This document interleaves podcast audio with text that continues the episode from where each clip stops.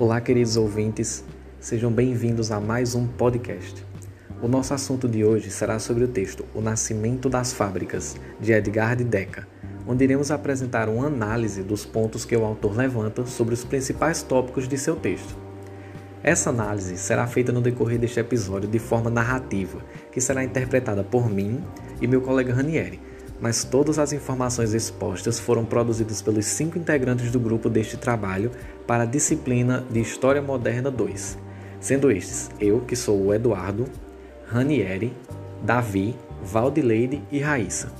Sem mais delongas, entremos em nossa análise.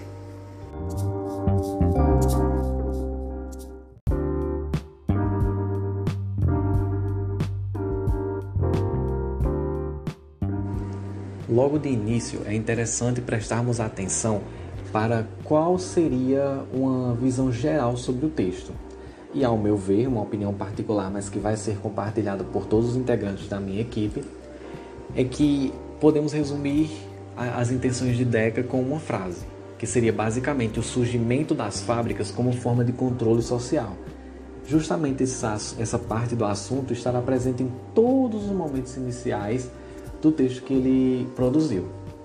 Então a gente pode perceber que o sistema de fábricas ele vai ser imposto pela necessidade organizativa de um certo período histórico. A fábrica, ao mesmo tempo que confirmava a potencialidade criadora do trabalho, esta parte preciso ressaltar que vem diretamente do texto, anunciava a dimensão ilimitada da produtividade humana através da maquinaria. A presença da máquina definiu de uma vez por todas a fábrica como um lugar da superação das barreiras da própria condição humana. Porém, segundo Deca, aqui a gente já traz mais para um âmbito mais analítico, a simples introdução tecnológica da máquina como um instrumento contraposto ao trabalho vivo, dando tamanha importância a essa sua capacidade criativa e submetendo ao jugo da máquina, não vai ser um elemento totalmente determinante nesse processo de nascimento de uma nova organização social. Antes, o surgimento do sistema de fábrica parece ter sido ditado por uma necessidade muito mais organizativa do que técnica. Novamente percebemos uma afirmação do texto de Deca. Essa necessidade organizativa, porém, ela não vai estar sob o controle direto do trabalhador. O surgimento do capitalista e de uma classe de capitalistas, que é um ponto é, importante que ele levanta, além de introduzir uma nova forma de organizar o mundo do trabalho, também vai trazer consigo todo um modo próprio de pensar, que com o desenvolvimento desse sistema vai se aperfeiçoando de maneira progressiva e de acordo com as necessidades de manutenção dessa organização. Essa nova dimensão de pensamento e saber vai ser constituída e apropriada inteiramente por uma classe de capitalistas que vão produzi-lo segundo um universo mais limitado. Isso é algo que parece um pouco complexo à primeira vista, mas se a gente parar para pensar um pouco no sistema em que vivemos, a gente pode até perceber o que seria esse controle social a partir do que é imposto a se pensar, a partir do que é para ser o certo, o que é nos imposto, a partir do momento que a gente começa a analisar toda essa situação.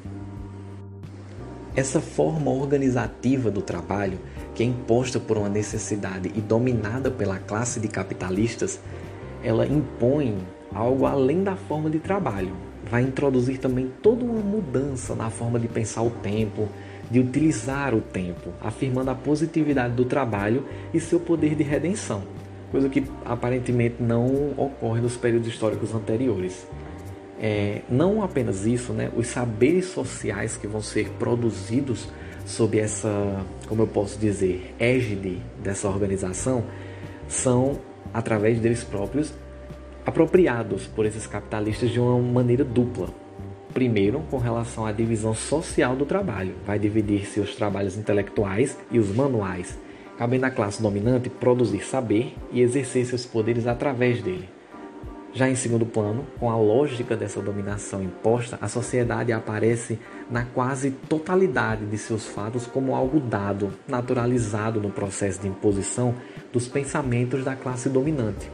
E ainda com a constituição de todo um mundo comudado, como eu falei anteriormente, os pensamentos e tentativas de ação que extrapolem esse limite são excluídos de maneira quase que natural pela lógica desse sistema. Para abrir um parênteses para dar uma opinião mais clara a respeito disso, qualquer coisa que a gente se você for contra o sistema, você já estará considerado errado, porque já é uma nesse sistema capitalista que vivemos e que Deca até expressa com essa o nascimento das fábricas que trouxe consigo é justamente aquela coisa do você não precisar pensar. Se você for de uma classe que não seja a dominante, você não é necessário, você apenas precisa obedecer. Isso me lembra até um pouco um ditado popular que fala: manda quem pode, obedece quem tem juízo. Quando nos defrontamos hoje com a impossibilidade de criar situações de conhecimentos que vão interromper ou inverterem a lógica de certo processo, que vai ser considerado completamente válido e real, podemos nos perguntar sobre os dispositivos que regem a ordem de domínio da sociedade Sejamos mais claros logo no início, né? Estamos falando nesse caso de uma incapacidade imposta à sociedade por ordem de um determinado domínio que vai retirar dos homens a própria dimensão do pensar, como algo mais além do que já é dado. Ou seja, não se deve pensar, não há por que pensar. Dentro daquilo que a gente pode considerar como importante para esse conteúdo, algumas respostas já são bastante conhecidas. Um exemplo é quando falamos da produção de conhecimentos técnicos que não vão conseguir se impor socialmente. Buscamos a resposta, assim, via de regra, no nível do próprio mercado. Assim, uma tecnologia é ineficaz porque não consegue romper essa barreira da concorrência imposta por uma ordem implacável. Neste sentido, a conclusão é quase que imediata. Seria esse então o controle exercido por esse surgimento, né, o controle social a partir disso que a gente já enxerga nesse assunto. Não existem outras tecnologias além daquelas que já são conhecidas, porque o próprio mercado se responsabiliza em eliminar as menos eficazes. Mesmo assim, a gente deve ser menos ingênuo em questão que colocam explicitamente em jogo as relações de dominação social.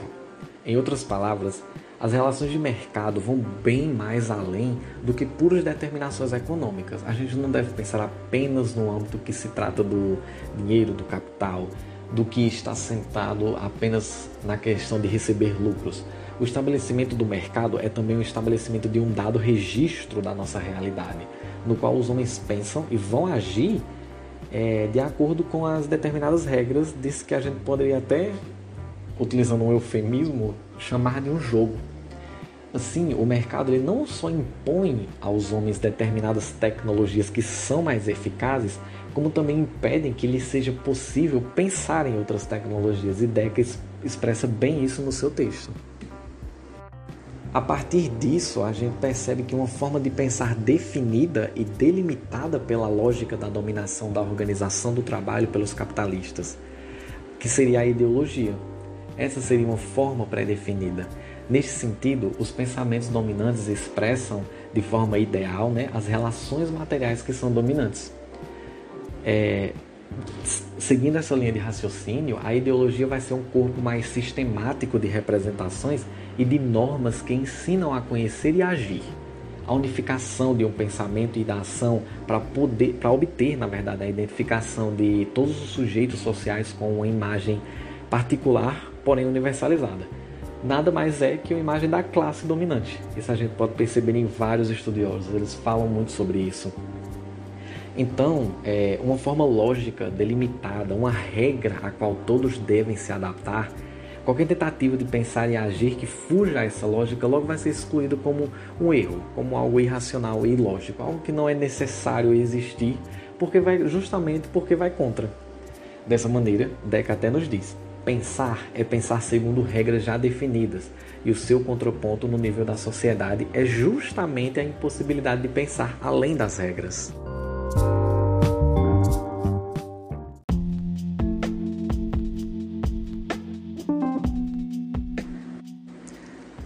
Então, dessa maneira, vendo uma nova dimensão de valores sociais imposta pelo mundo do trabalho, uma nova organização do tempo e uma nova técnica com saber racional e absoluto, no caso a fábrica, segundo o próprio autor, né, foi transformando a produção de saberes técnicos numa esfera especializada de controle social e que progressivamente as questões de eficácia e produtividade tornaram-se regras do jogo, como eu já falei, como podemos chamar essa situação, um jogo de acumulação capitalista, apesar de não se tratar puramente disso. A eficácia e produtividade vão ser reduzidas aos problemas de melhor e mais racional utilização da tecnologia por esses trabalhadores fabris, como Deca vai dizer no próprio texto. É dessa maneira que o autor vai concluir com relação a esse primeiro tópico, na verdade vai perpassar todo o assunto do texto, que um determinado saber técnico vai engendrar-se, né, se ligar a partir da constituição do sistema das fábricas cujo fundamento esteve ligado ao maior controle e disciplina do processo de trabalho, como ele mesmo diz em uma de suas citações. Assim, conceber uma classe de capitalistas e uma sociedade capaz de se engendrar e ser engendrada por ela supõe de início, basicamente, registros determinados pelos quais se torne possível a criação de um mundo. É, a sociedade, para se tornar reconhecida por ela mesma, passa pelo imperativo de uma instituição de mecanismos capazes de identificá-la. Porém, esses mesmos mecanismos que permitem esse reconhecimento supõem a imposição de normas e valores próprios de determinados setores da sociedade e que vão aparecer dotados de uma certa universalidade. Por exemplo, quando pensamos o desenvolvimento da ordem burguesa no seio da sociedade feudal, como exemplo apenas, logo imaginamos a instituição do mercado como esfera universalizante e universalizadora de uma nova ordem que vai se impor por completo, como a gente percebe que é o que acontece em muitas sociedades, em muitos sistemas políticos e sociais. Essa imposição de normas e valores por um determinado setor da sociedade pode ser percebida decisivamente quando tomamos a noção de tempo útil, produzido pela ampliação da esfera do mercado e que não só disciplina a classe burguesa, como também vai procurar se relacionar no âmbito da gente trabalhadora. Ou seja, tem até uma frase que fala basicamente assim: utilize cada um dos minutos como a coisa mais preciosa. Então, o que mais tem destaque nessa discussão seria a questão da utilização do seu tempo, de não ser uma pessoa ociosa, sempre busque o trabalho, é, esteja realizando a função daquela classe da qual você nasceu. É a partir desse nível né, que a gente pode perceber o destinatário do discurso moralizante do tempo útil vai deixar de ser exclusivamente o mercador e a crítica à ociosidade que eu falei procura atingir todas as esferas da sociedade, não apenas a classe burguesa, não apenas a, a classe trabalhadora mas sim toda ela, para que isso tenha um certo significado e que se enquadre em todo, em todo e qualquer sistema político, se a gente prestar atenção, sistema político ou sistema social. Essa mudança de destinatário do discurso moralizante, na verdade até uma abrangência maior, nos dá a medida de como as ideias de uma classe dominante tornaram-se as ideias dominantes de toda a sociedade através de um persistente e minucioso trabalho de introjeção de novas normas e valores, ou seja, pela introjeição definitiva da imagem do tempo como uma moeda no mercado de trabalho. Mesmo assim, a instituição do mercado também vai supor desde o seu princípio uma divisão social de trabalho e, portanto, a afirmação da classe burguesa. Em outras palavras, a produção histórica de uma classe de proprietários dos meios de produção ao mesmo tempo em que uma outra classe se constitui como assalariada e despossuída, se é que assim podemos falar, vai decorrer de um confronto que, em seu final, né, em seu ápice, faz, faz aparecer para os sujeitos sociais a imagem de que existe a imperiosidade da figura do capitalista como elemento indispensável para o próprio processo de trabalho. É interessante observar é, opiniões como a de Stephen Margin, preocupado com a análise dessa constituição do sistema de fábrica como um sistema por excelência da divisão e do parcelamento do trabalho, basicamente como um locus privilegiado do controle social no âmbito da sociedade burguesa. Vai procurar pensar no seu livro, que se eu não estou enganado se chama Para que servem os patrões? Quais os caminhos desenvolvidos por um confronto que produz as classes sociais?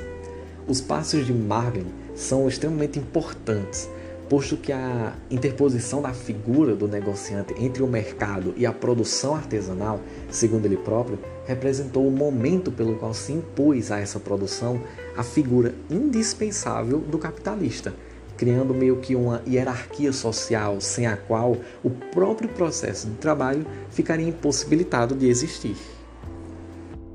Se pensarmos bem, isso vai ocorrer porque os produtos, os produtores na realidade, diretos, embora dominassem o processo de trabalho, se viram meio que obrigados a depender da figura desse negociante para que sua produção ficasse efetiva, uma vez que a ele estava vedado o acesso ao mercado, tanto para uma obtenção de matérias-primas que seriam indispensáveis para a produção, como para a comercialização de seus produtos. É, esse autor também eu acho interessante a gente pegar para o lado dele também para que compreendamos melhor esse assunto. É, mais uma vez ele vai estar preocupado com o estudo das origens do sistema de fábrica,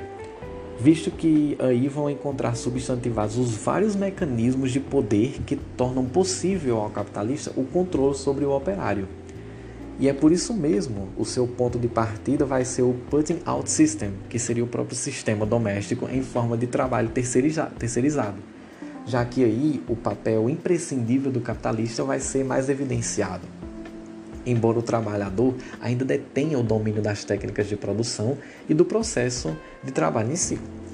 Essa divisão social ela torna imperiosa a figura do capitalista no interior do processo produtivo e o trabalhador estando distante do mercado tanto para a obtenção de matéria-prima como para a comercialização de seus produtos, detém única e exclusivamente o controle do processo de trabalho. É, então, podemos ver a partir disso que a razão técnica sobre o domínio de quem participa do processo de trabalho ainda não representa um instrumento através do qual se possa exercer esse controle social. Mesmo assim, seguindo as pistas do autor, no caso agora se referindo a uma junção das ideias de Deca e Marlin a respeito disso, porque são ideias que se encontram e se completam, vale a pena se perguntar por que esses trabalhadores foram reunidos a partir de um determinado momento no mesmo local de trabalho, constituindo aquilo que vai ficar conhecido como sistema de fábrica, que é um termo que vai aparecer muito durante a leitura. Para ele, a reunião dos trabalhadores na fábrica não vai se dever a a nenhum avanço das técnicas de produção. Na realidade, né, a gente precisa enfatizar mais uma vez que essa transferência, ainda conforme esse autor, não vai significar um progresso técnico resumido nos termos de desenvolvimento tecnológico que teria posto por terra o que eu falei anteriormente, o putting out system, ante o sistema de fábrica. Contudo, quando Marlin fala de sabotagem com relação a esse sistema, ele vai se referir a uma perspectiva dos capitalistas, já que do ponto de vista dos trabalhadores domésticos do putting out system, ele representa uma resistência à perda do próprio controle do processo de trabalho.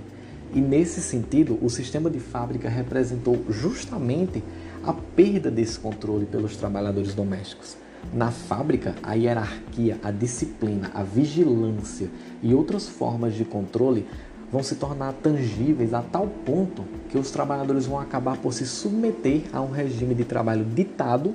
pelas normas dos mestres e contramestres, o que vai representar, em último caso, o domínio do capitalista sobre o processo de trabalho.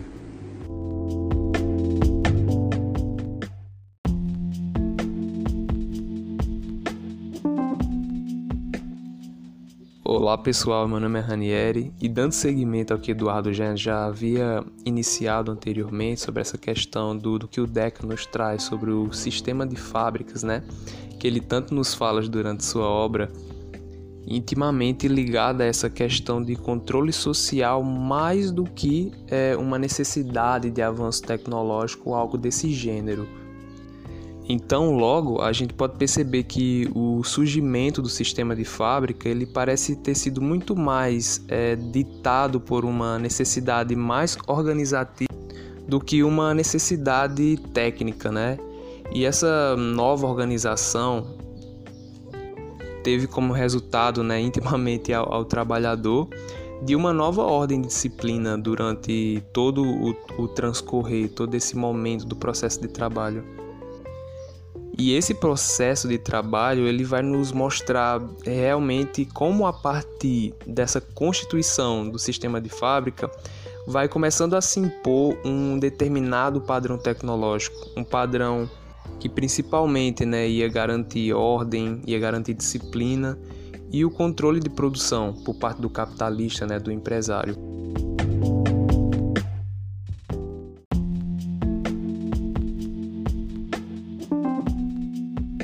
Então, né, dentro dessa perspectiva, desse âmbito, o Edgar, o Edgar Deca, ele vai mostrar justamente é, algumas questões relacionadas a essa questão da adoção do regime de fábrica. Então é nesse momento que ele nos apresenta o estudo, o pensamento do, do Joseph Wedgwood,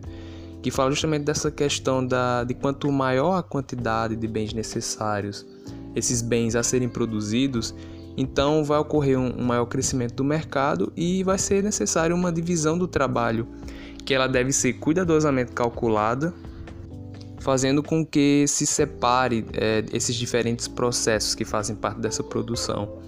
Então, é, quando ele nos apresenta essa questão do Edgar, ele está querendo justamente falar sobre a, a materialização da fábrica como uma nova organização do trabalho, né, sem, sem a necessidade de uma ocorrência de qualquer transformação profunda nessa questão do, do aparato tecnológico.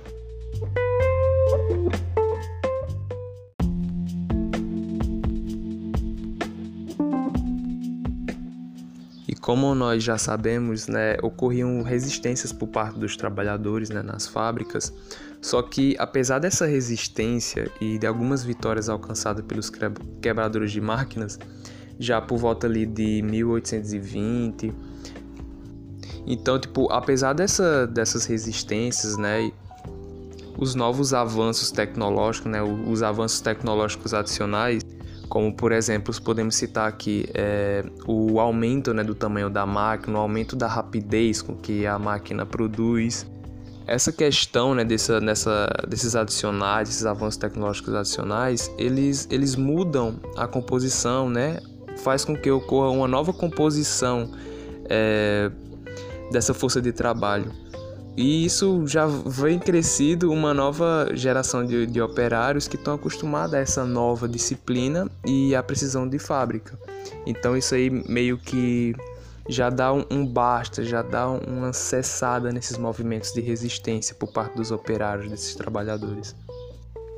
É, então, nessa medida, a tecnologia ela acaba se transformando né, nessa época, tanto num elemento tático cotidiano né, das lutas entre o capital e o trabalho,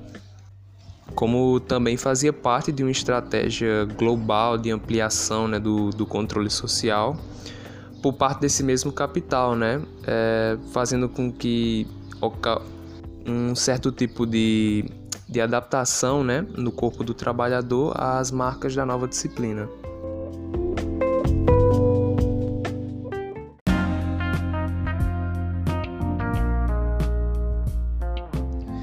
Então, né, nesse sentido, foi no, foi no sistema de fábrica que uma, uma dada tecnologia ela pôde se impor, né? não apenas como instrumento para incrementar a produtividade do trabalho, mas muito principalmente como um instrumento para controlar, disciplinar e hierarquizar esse processo de trabalho.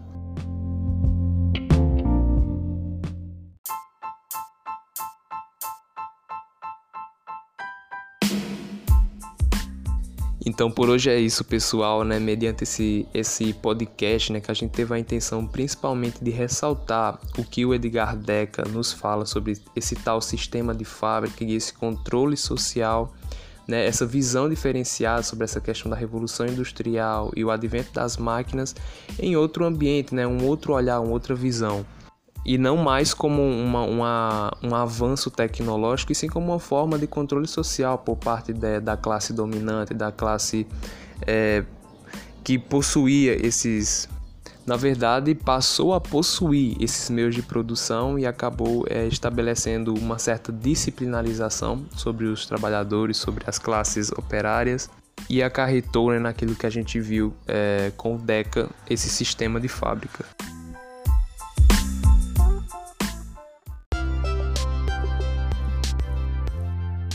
Muito obrigado pela atenção de todos e até uma próxima.